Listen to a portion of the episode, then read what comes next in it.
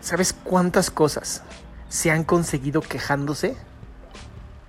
Hola, mi nombre es Adrián Salama y soy experto en destruir creencias limitantes. Es chistosísimo ver cómo la gente cree que quejándose va a lograr algo. Es chistoso pensar que si yo me quejo y me quejo y me quejo y me quejo, voy a conseguir algo.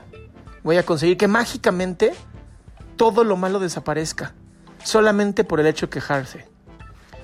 ¿Sabes que más o menos 95% del cerebro de las personas que se quejan es un cerebro negativo? Es un cerebro que no es optimista.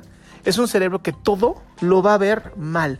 No hay forma de que esta persona vea las cosas bien, puesto que siempre se está quejando. Ahora, yo entiendo que esto pues, no va a aplicar para ti, ¿verdad? Tú no eres una persona que se queja.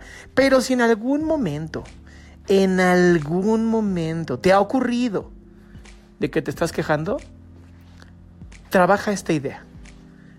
Ponte a pensar que solo por un día, no más, un solo día, 24 horas, no te vas a quejar para nada. Vas a tener ganas de quejarte, pero no lo vas a hacer. Solo 24 horas. Y analiza cómo te sientes después.